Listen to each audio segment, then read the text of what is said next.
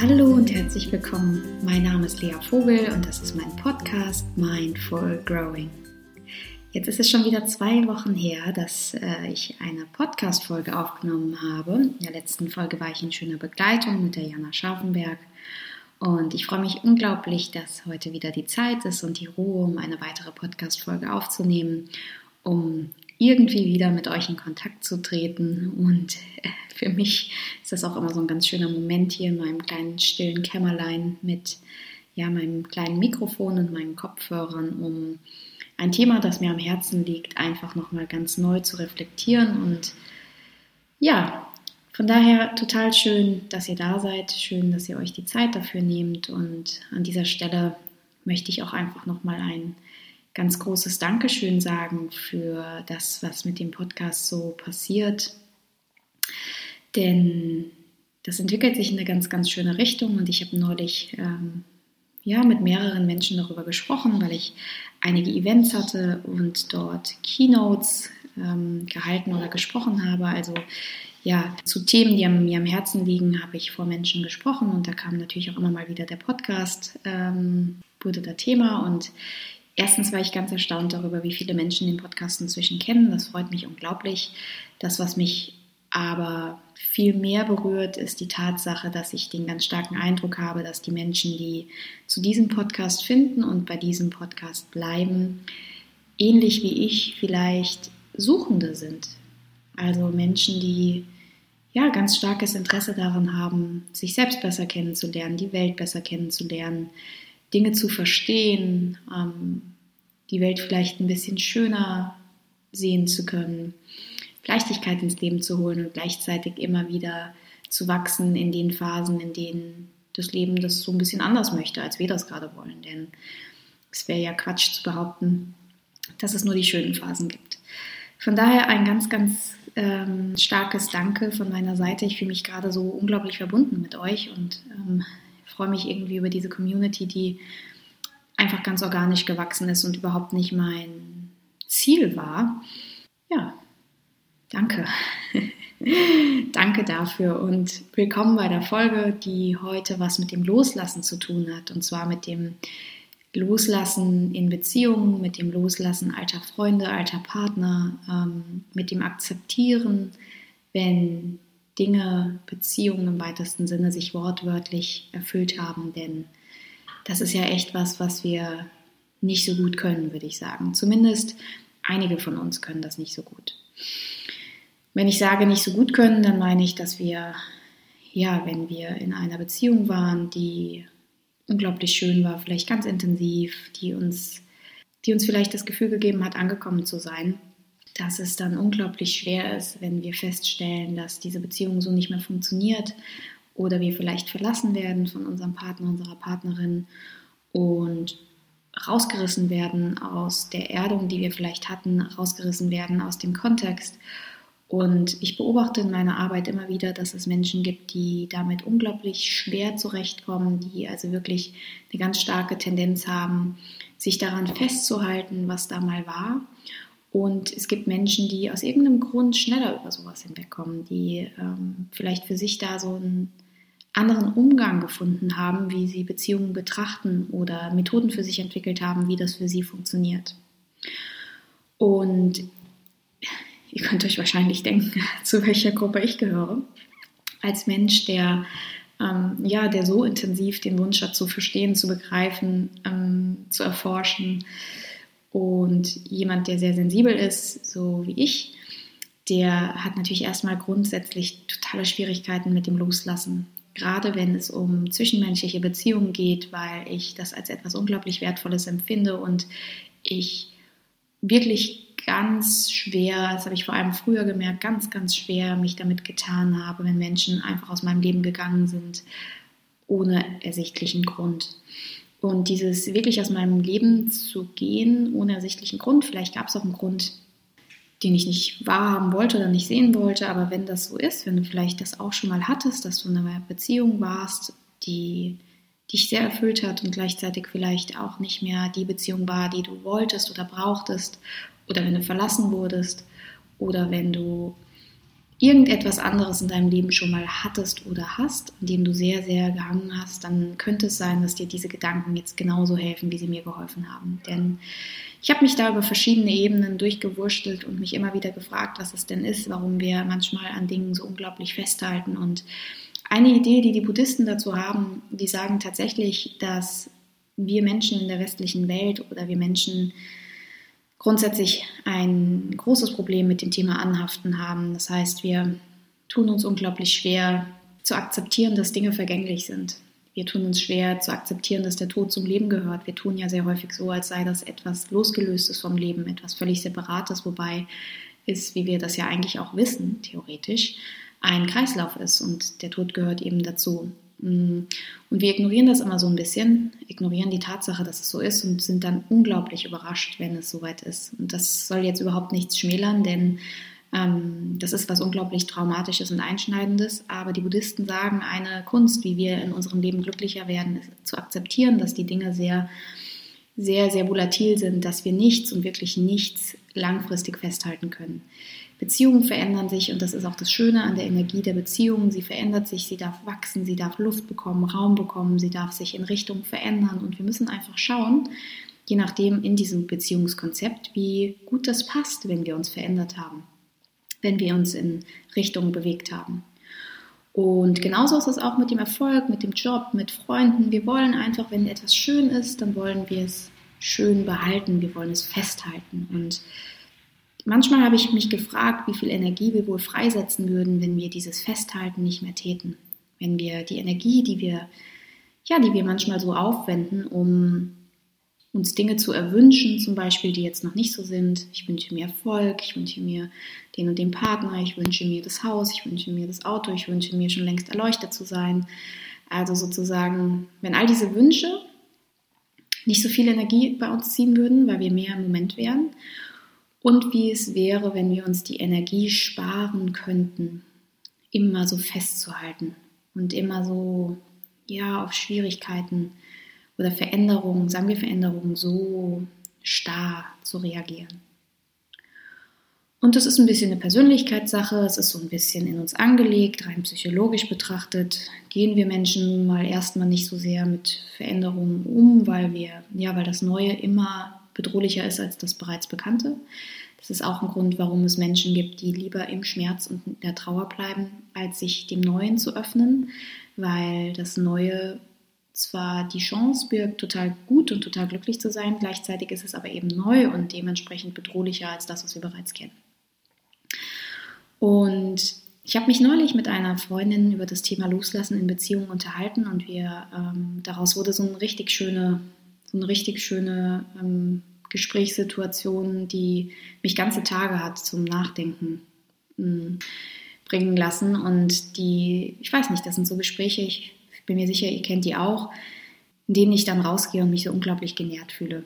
Ich fühle mich dann so ganz voll, mein, mein Herz tut mir gut und ähm, es fühlt sich so balanciert und so schön an. Und wenn ich diese Momente habe und diese Gespräche habe, diese nährenden Gedanken habe, dann dann brauche ich erstmal so ein bisschen, um die für mich selbst zu sortieren und zu ordnen, zu schauen, was kann ich davon glauben, was nicht.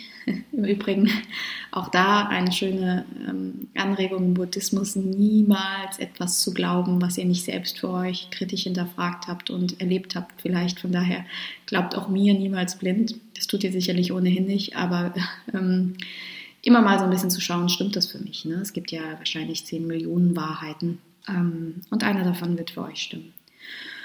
Und als das so ein bisschen abgeschlossen war, dieser Prozess, habe ich gemerkt, jetzt möchte ich das irgendwie gerne mit euch teilen. Und, und die Idee oder der Gedanke aus dem Gespräch war, dass meine Freundin mir eine Definition gegeben hat von dem Thema Seelenverwandter, den, die ich so noch nicht kannte oder die ich so für mich nicht griffig hatte. Und ja, also was ich sehr häufig höre oder woran ich auch merke, dass es schmerzt, ist, dass wir manchmal, wenn wir in Beziehungen sind, die für uns eine unglaublich starke, tiefe, tiefe Verbundenheit zeigt, dass wir unglaubliche Schmerzen haben, wir diese Beziehung so in der Form, wie sie kannten, aufgeben müssen. Und es kann dann sein, dass wir schon lange Single sind, dass wir schon lange in einer Situation sind, in der das gar nicht mehr aktuell ist und trotzdem hängen wir dem anderen noch so nach.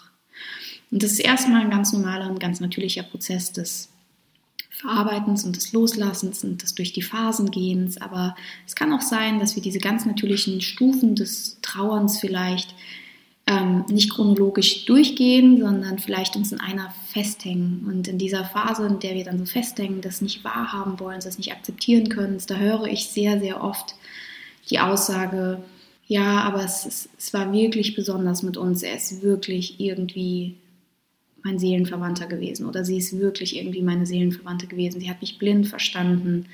Ähm, es war besonders zwischen uns und ja, da ist man dann auch erstmal so ein bisschen sprachlos. Was will man da sagen, außer vielleicht traurig den Mut zu ziehen und zu sagen, wow, ja, tut mir leid, ne? Ähm, ist nicht schön, Seelenverwandten zu verlieren. Und das Gespräch meiner Freundin, da sagte sie, ja, ich habe ähm, hab mal in einem Buch gelesen von einer ganz anderen Definition und die sieht so aus. Seelenverwandte sind nicht dazu da, für immer bei uns zu bleiben. Die sind nicht dazu da, für den Rest unseres Lebens mit uns zu verbringen, denn das ist so das, was wir uns sehr häufig darunter vorstellen. Soulmate gefunden, check.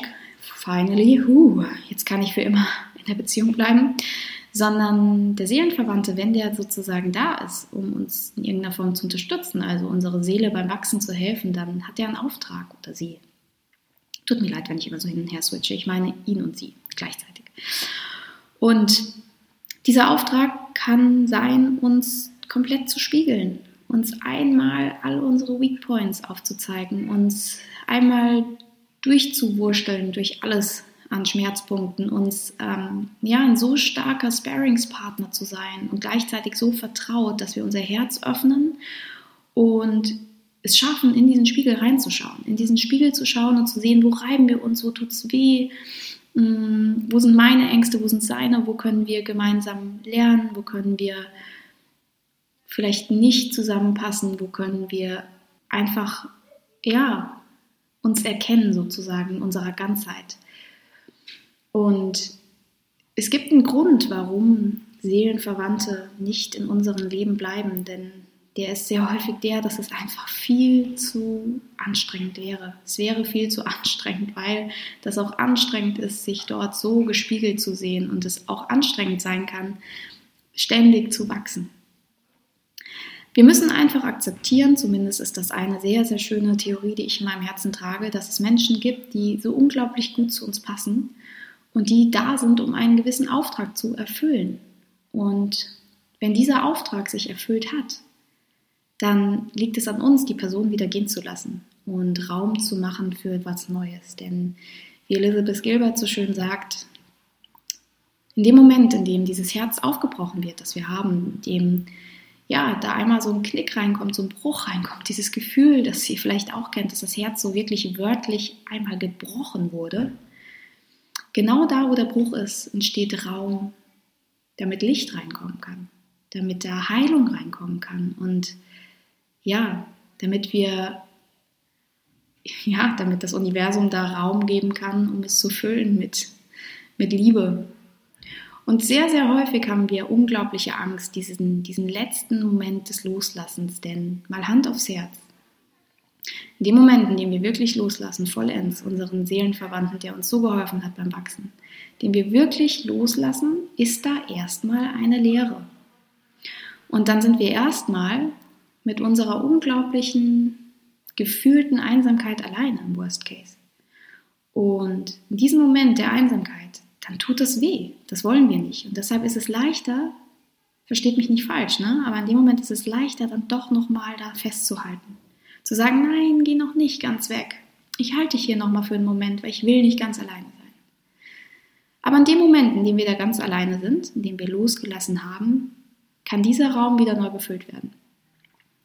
Und das ist unglaublich schön, was da dann passiert, weil sich da dann wortwörtlich ganz, ganz schöne neue Energie breit machen kann. Und ich finde das so wunderschön zu sehen, auch da wieder, dass egal was passiert. Und für mich Leben, ist es auf diese Weise, wir können so die Chance haben und die Chance nutzen, Dinge ganz, ganz viel zu lernen in meinem Leben loszulassen. Dinge, die ja, mir gut getan haben, auf irgendeine Art und Weise, die mich genährt haben, die wertvoll für mich waren. Zu erkennen, dass sie sich wirklich wortwörtlich erfüllt haben, dass ihr Auftrag abgeschlossen ist. Das ist, finde ich persönlich, bei Menschen sehr viel herausfordernder als bei Dingen oder Situationen. Aber wir können es im Kleinen und im Großen machen. Wir können bei Jobs, die gut waren, sich jetzt aber verändert, können wir auch da fragen, ist es in sich abgeschlossen? Was haben wir daraus gelernt? Und was kann ich da mitnehmen?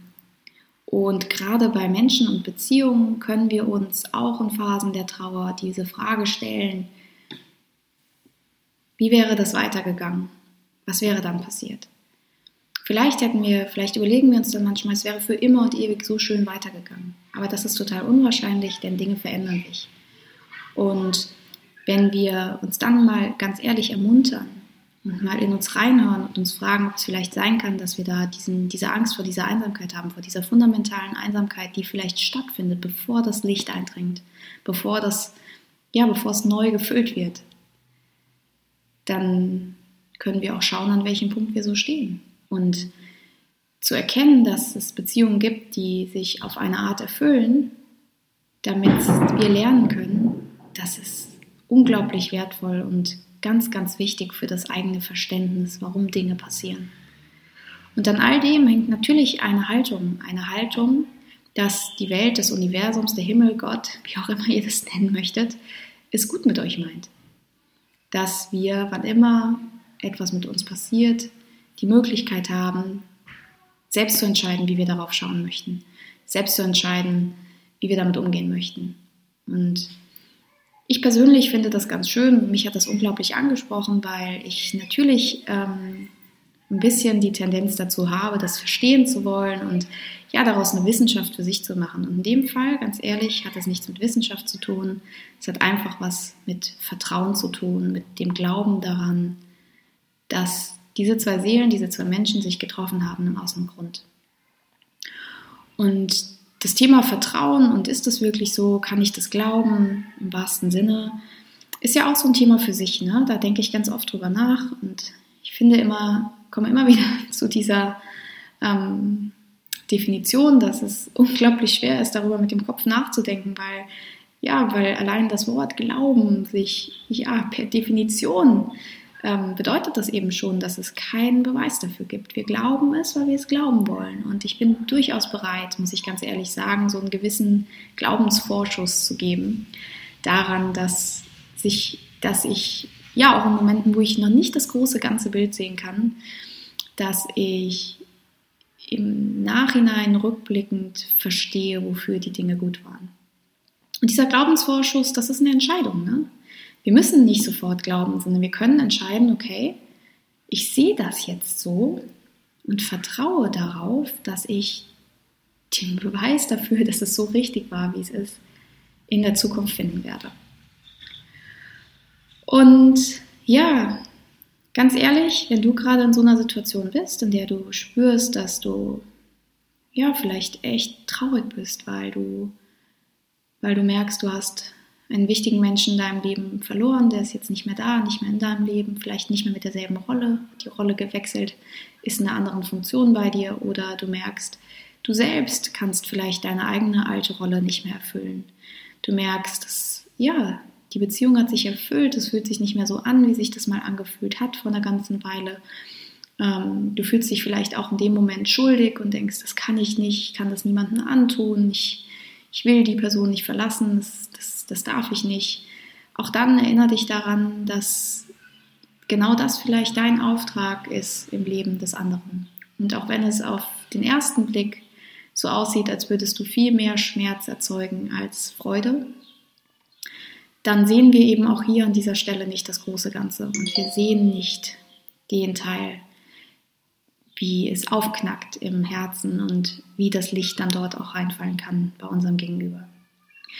Deshalb möchte ich auch da ermuntern, das Thema der Schuld und der Verantwortlichkeit einfach nochmal auf diese Art zu hinterfragen, zu überdenken, denn es wird schon einen Grund geben, warum wir uns so oder anders gefunden haben. Und das alles sind nur Gedanken, die du nicht sofort glauben musst, sondern die du einfach für dich mitnehmen kannst und du kannst sie ja kannst sie gefühlt unter dein Kopfkissen legen und sie rumoren lassen und ähm, schauen, ob es dir was bringt, ob es dir dient, ob du ähm, das so siehst wie ich, ob du das anders siehst, ob du davon was mitnimmst, ob du das Gefühl hast, Soulmates gibt es nicht oder vielleicht doch und du nennst es anders. Was immer es ist, was dich da bewegt, wie immer freue ich mich unglaublich, wenn du es mit mir teilst, ähm, wenn du, ja, wenn du einfach ein Teil dieser Community bleibst und bist. Und ich freue mich auch, wenn ihr den Podcast empfehlt. Das habe ich ja auch schon öfter mal gesagt und dann die letzten 15 Mal wieder vergessen. Na klar, teilt es, zeigt es und ich freue mich, wenn wir uns bald wiedersehen und wieder über ein anderes Thema sprechen, das ja, mich bewegt und euch hoffentlich auch bewegt. Habt einen wunderschönen Tag und bis ganz bald. Tschüss.